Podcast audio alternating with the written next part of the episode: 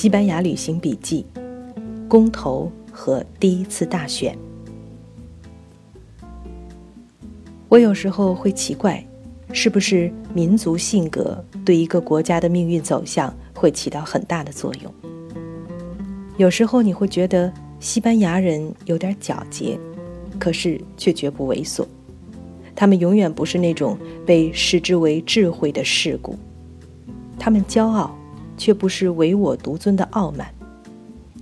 这种精神骄傲，不是要别人对他绝对臣服，他的骄傲恰恰就体现在自己的服从。那是在国王面前军人的骄傲，那是在女人面前堂吉诃德式骑士的骄傲，还有，在真理面前。绅士的骄傲。国会以大笔数通过政治改革法，而国会议员们还都是佛朗哥政权下的人。通过这一法案是国会的自我改革，他们是旧体制的极得利益者，却自愿地为改革铺下道路。事实证明。从威权体制向民主体制和平转变的启动者，只可能是体制内的人们。他们有意愿，改革才能良性启动。这些国会议员投下赞成票的时候，一定也有人会像苏亚雷兹一样想到，开始民主选举，自己就可能要退出政治舞台了。在这个时候，仍然投出赞成票，那是一种。精神上的骄傲。随后，苏亚雷兹把政治改革法案提交全民公投，这有非同寻常的意义。政治改革虽是上层引导，却是制度性变革，他将遇到的困难和危机无法预料。如果没有全民的认可和参与，在困难关头就可能缺乏民众支持，改革的合法性和正当性也会出现疑问。未来可能遇到经济困难，遇到民众生活水平下降，遇到决策层失误，遇到社会危机，哪怕是遇到天灾，人们都会怀疑这是不是改革的结果？为什么要改革？全民公投赋予政治改革法以合法性，也向政治精英们显示民心和时代潮流。如若不想被时代抛弃，就要加入共同的游戏，不要自外于民主进程。这是体制内保守派、体制外的极端反对派都应该了解的。此刻，最大的反对党西班牙共产党尚无合法地位，不能公开活动。苏亚雷兹认为，一个组织良好的大党处于非法状态，对国家制度很是危险。担任首相后，苏亚雷兹通过中间人和流亡巴黎的卡利约秘密接触，也就是谈判。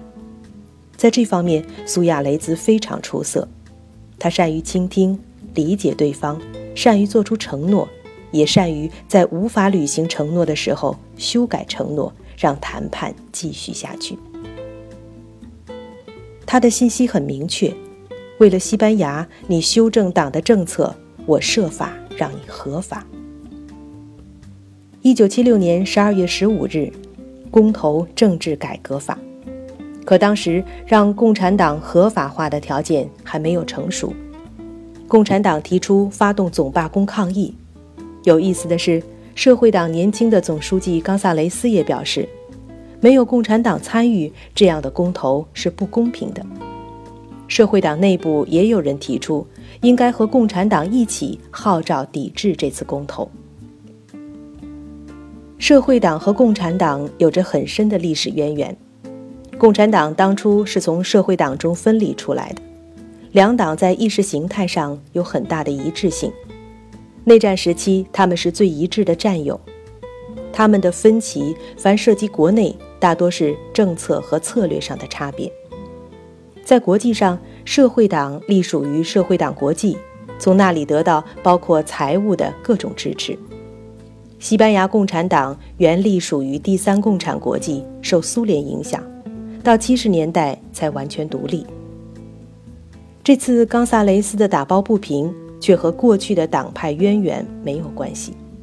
他的看法实际上和苏亚雷兹一致：民主改革进程把共产党排斥在外，不仅不公平，对改革本身也非常不利。随着公投日的接近，社会党内部温和派占了上风，那就是不管有多少人提出抵制，公投将会照常进行，并且将得到大众认可。公投即使有缺点，还是具有合法性。如果社会党公开抵制，等于把自己排除在外，让自己边缘化，这是不明智的。一九七六年十二月十六日，弗朗哥死后整整一年，西班牙人民对政治改革法实行全民公投。百分之七十八的选民参加了公投。其中高达百分之九十四点二的人赞同政治改革法。苏亚雷斯的评论简洁而到位，他说：“这是常识获胜。”这一结果对所有人都意味深长，他让大家看到民众要求改革的一致性。公投结果证明，西班牙人民在经历了内战、经历了佛朗哥长达四十年的统治之后。痛定思痛，终于醒悟，他们再也不要内战，再不愿意在威权统治下落后于欧洲，落后于世界潮流。更重要的，不论在朝在野，西班牙的老政治家们看到，现在生活在同一块土地上的已经是新一代西班牙人，他们眼睛里的世界已经和上一代不同。新一代的梦想和当年九八一代不再相同。西班牙人不再念念不忘一流殖民大国、海上霸王的古代强国梦，他们不再关心历史赋予古西班牙的骄傲和荣耀。九八一代的摸索和争论，寻根派和欧化派的抗衡，到新一代人这里逐渐融合，渐渐清晰起来。他们是现代西班牙人，他们能够把政治制度的现代化和文化的独立区分开来。君主立宪制的恢复，国王的存在，宗教的保存，文学艺术的蓬勃发展，使得大众对传统失落的担忧得到消解，不再担心会丢失西班牙灵魂。他们永远是独特的西班牙人。同时，西班牙要健康的富国强民，要在政治制度上成为一个现代先进的民主国家。这是西班牙的方向和目标。在这个意义上，回到欧洲的必然性获得了大众认同。公投也悄悄地给政治家们上了一课。此后，民众要用选票说话了。政治权力的来源将要从根本上改变，从权威体制内权力从上到下的分配传递，变成民主体制内权力从民众层面产生。公投之后，共产党总书记卡利约展开他的大胆计划，争取合法化进入民主游戏。他想逼一下政府，让共产党的公开成为既成事实。卡利约早已从法国回到马德里，却一直留在地下。此刻，他举行公开集会，向政府挑战。苏亚雷兹非常尴尬和恼火，他没有别的办法，只能命令警察抓卡利约。可是抓了又怎么办？如果起诉，就将伤害已经展开的改革策略及政治求同。苏亚雷兹只能公开的抓，随后悄悄放人。这么一逼，苏亚雷斯看到他的时间有限，合法化必须尽快做，否则早晚要出乱子。乱子已经出了，西班牙共产党内部从来不缺极端分子，党内很快分裂出一个小团体，他们相信暴力斗争。就在公投前夕，在巴斯克地区，他们绑架了一个政府高层官员。在公投以后，他们又绑架了另一个军事司法官员。他们的做法激怒了极端右翼分子。就在同一天，极端右翼分子在马德里杀了五个人，其中四个是共产党的劳工律师。内战前左右两派相互厮杀的景象，竟然再现了。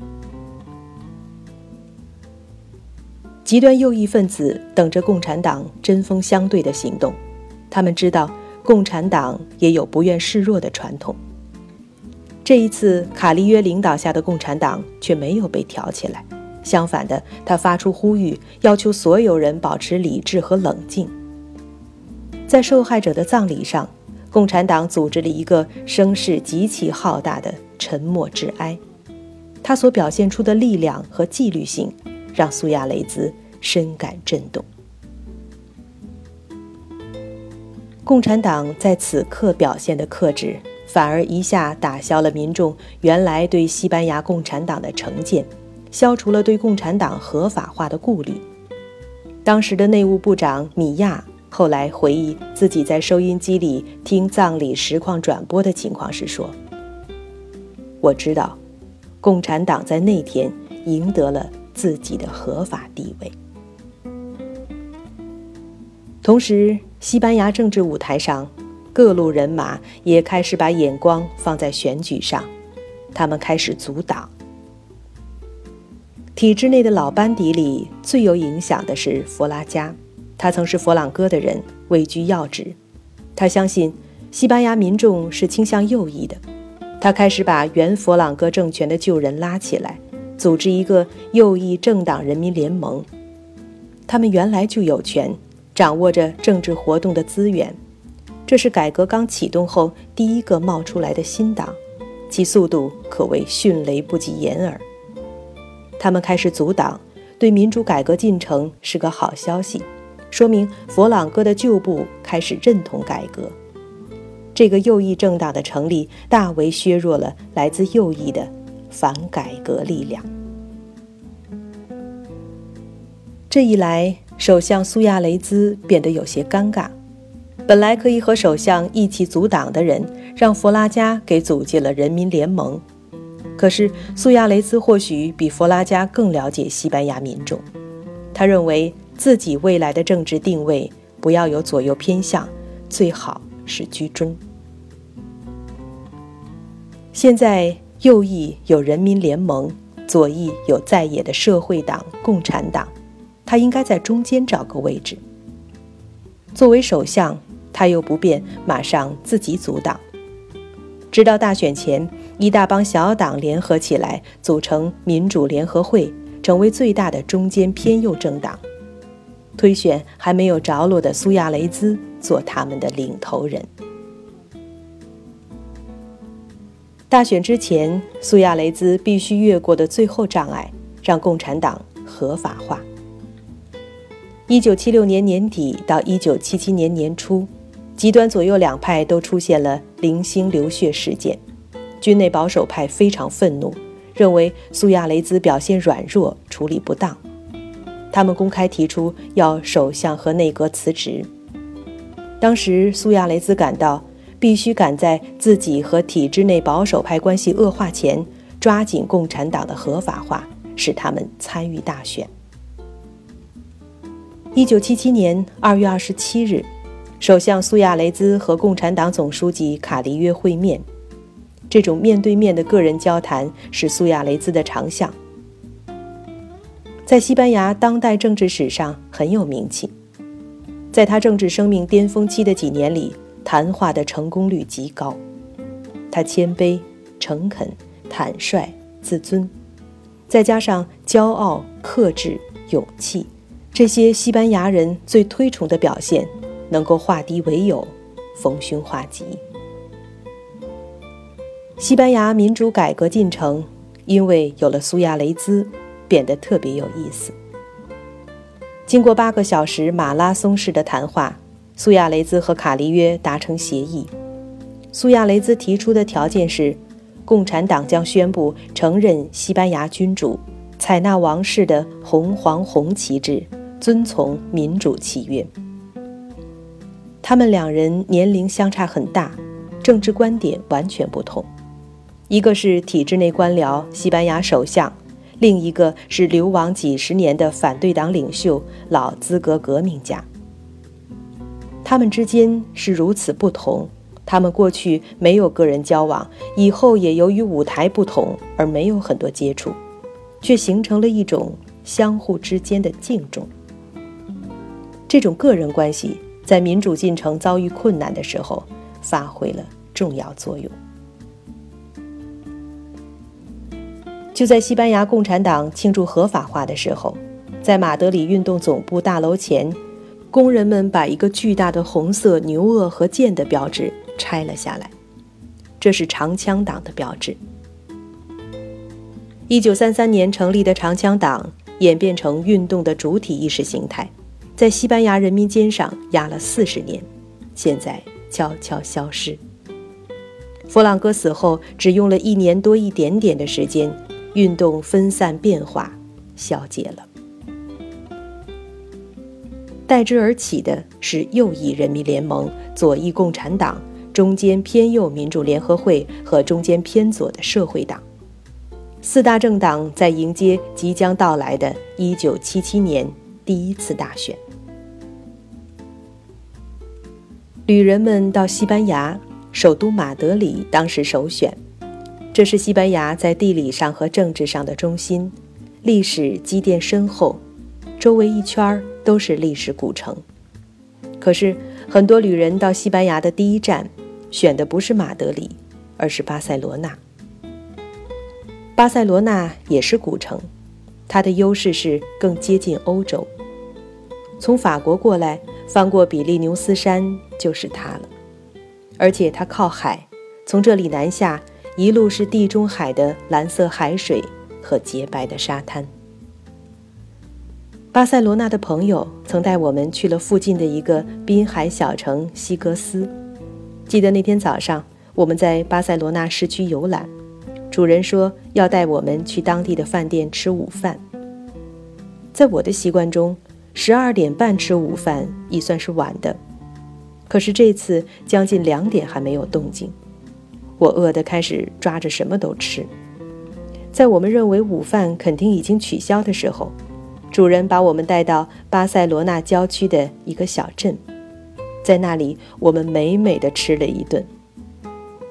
这是我们第一次照西班牙吃法，在烤得微焦喷香的面包上用切开的蒜头擦一下，再浇上橄榄油，夹着西红柿片儿一起吃。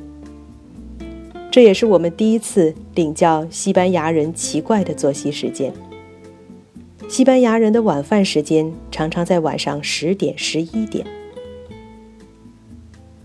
记得住在塞维利亚的小旅馆里，我们准备睡觉的时候，下面厨房里的锅碗瓢勺就叮叮当当的准时响起来。就在那顿难忘的午饭之后，我们去了西格斯。见识了巴塞罗那附近的海滩。西格斯有九个美丽的滨海沙滩，高高的山崖上一个十七世纪的大教堂，更是一下就给西格斯提了神。令人流连忘返的是教堂后面的老城，窄窄的石头小街，连片的民居，孩子们在那里嬉戏。整个街区都是用老石头垒出来，每一个门、每一个窗、每一个转角都是美的。我们巧遇一群西班牙少年鼓手，多半还是女孩儿，她们穿着明朗的色彩，一色斜挎着两端镶红边的湛蓝色羊骨，行走在青石、黄石、浅咖啡色木门的古旧街道，把古老的西班牙点缀得生机勃勃。他们打着鼓点儿，奏响流行音乐，他们是今天西班牙的主人。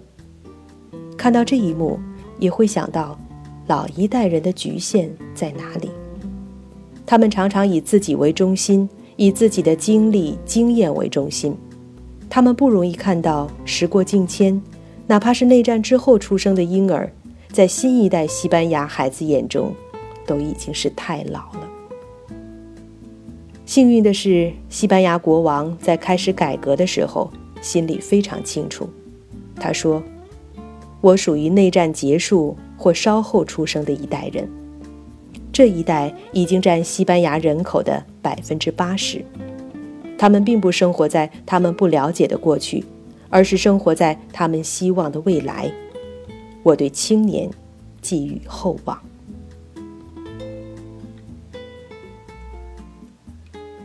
西格斯小城沿着洁白的沙滩一路展开，面海一线是三五层高的延绵不断的民居，隔着街道就是洁白的沙滩、蓝色的地中海了。来西班牙之前，我还查阅过各种艺术节和具有地区特色的活动，活动一般都在旅游旺季举行。我们是淡季来的，所有的活动。大多过去了。也许是上帝要给我们一个惊喜，就在海边，紧挨着沙滩，在举行一场露天音乐会。这样的感受，也许一生只有一次。